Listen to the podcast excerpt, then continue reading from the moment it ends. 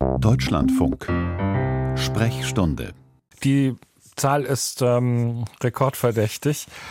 Noch nie sind in Deutschland so viele Erkrankungen an Syphilis registriert worden wie 2022, nämlich über 8300. Diese Zahl nennt das Robert Koch Institut in seinem epidemiologischen Bulletin. Verursacher der bakteriellen Infektion ist ähm, Treponema pallidum. Der Erreger kommt nur bei Menschen vor und wird sexuell übertragen oder durch Blut übertragen. Und es gibt auch die Möglichkeit einer Übertragung von der Mutter auf ihr ungeborenes Kind. Ähm, zwar kann die Krankheit durch Antibiotika geheilt werden, aber das schützt eben nicht vor einer erneuten Infektion. Während der Corona-Pandemie hat die Zahl der gemeldeten Erkrankungen zunächst deutlich abgenommen. Jetzt kommt es aber wieder zu einem Anstieg. Womit der zusammenhängt, darüber möchte ich sprechen mit Professor Stefan Esser. Er ist Leiter der HIV-STD-Ambulanz am Universitätsklinikum in Essen und äh, stellvertretender Leiter des Instituts für die Erforschung von HIV und AIDS-assoziierten Erkrankungen. Schönen guten Tag, Herr Professor Esser. Guten Morgen, Herr Winkelheide. Wie erklären Sie sich denn die Zunahme, ähm, abgesehen von, sage ich mal, einem Rückgang in den Pandemiejahren?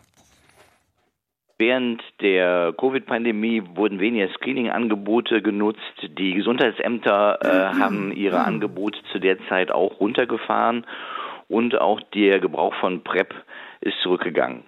PrEP ist ja die Präexpositionsprophylaxe gegenüber HIV und immer mehr Menschen, die ein aktives Sexualleben haben, nutzen diese PrEP und im Rahmen der PrEP wird eben auch auf die Syphilis hin untersucht und äh, die ist jetzt sozusagen wieder neu ähm, gut losgegangen. Das heißt, wir haben jetzt immer mehr Prepler und entdecken dadurch eben auch äh, viel mehr und auch früher äh, Syphilisinfektionen.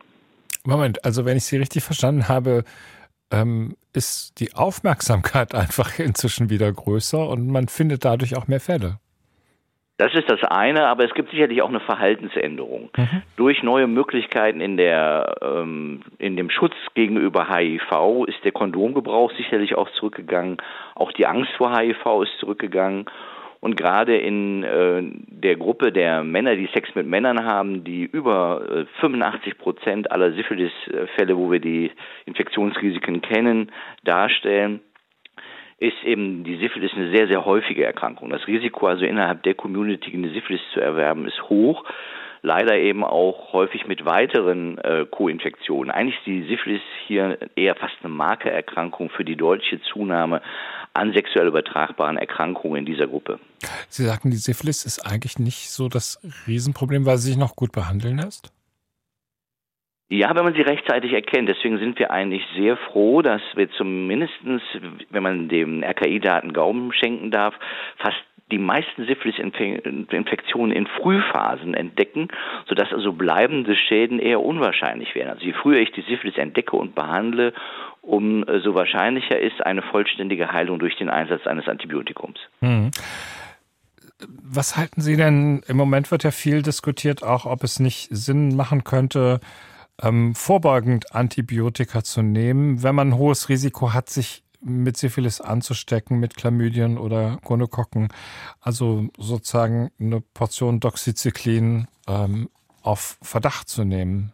Ja, wir haben ja zwei große Studien, die die sogenannte Doxypep, also eine einmalige äh, Einnahme von Doxycyclin nach entsprechendem Risikokontakt empfiehlt. Ähm, letztlich äh, konnte diese Studie zeigen, dass die Häufigkeit von Syphilis und Chlamydien zumindest gesenkt werden konnte. Nur einmalig hört sich so harmlos an. Viele von den Personen, über die wir da gerade reden, nehmen eigentlich durch die vielen Sexualkontakte, die sie haben, andauernd Doxycyclin ein.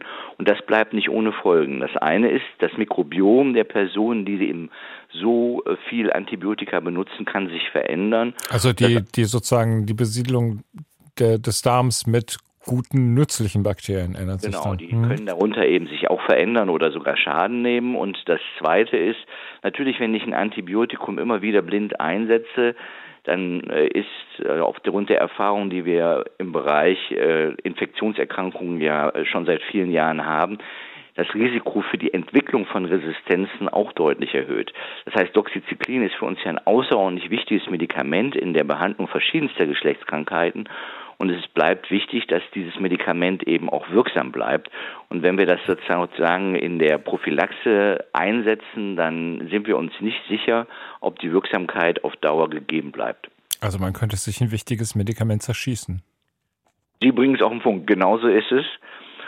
Das andere, was wir allerdings als Maßnahme äh, ergriffen haben, was ich sehr positiv bewerte, in Deutschland haben wir im Vergleich zu anderen Ländern so gut wie kaum konatale Syphilis, also die Übertragung während der Schwangerschaft, weil wir uns ja weiterhin dafür entschieden haben, Schwangeren ein Angebot zu machen, sich auf Syphilis testen zu lassen.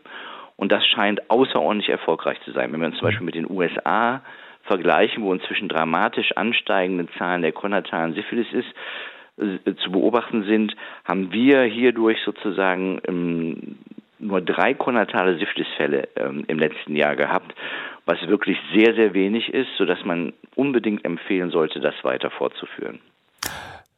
Wir sollten noch ganz kurz über den Schutz reden. Sie haben Kondome angesprochen, nach wie vor sinnvoll, wenn auch kein hundertprozentiger Schutz, oder? Ja, aber wir sollten zumindest in der Beratung die Kondome wieder mehr einbauen. Ich finde eigentlich schade, dass die nicht mehr diskutiert werden. Und 100 Prozent, aber sagen wir mal, einen Schutz von 70, 80 Prozent kann ich schon erreichen und das wäre ja schon eine ganze Menge.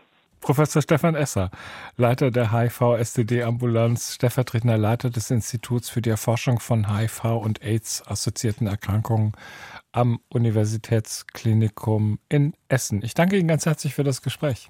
Vielen Dank.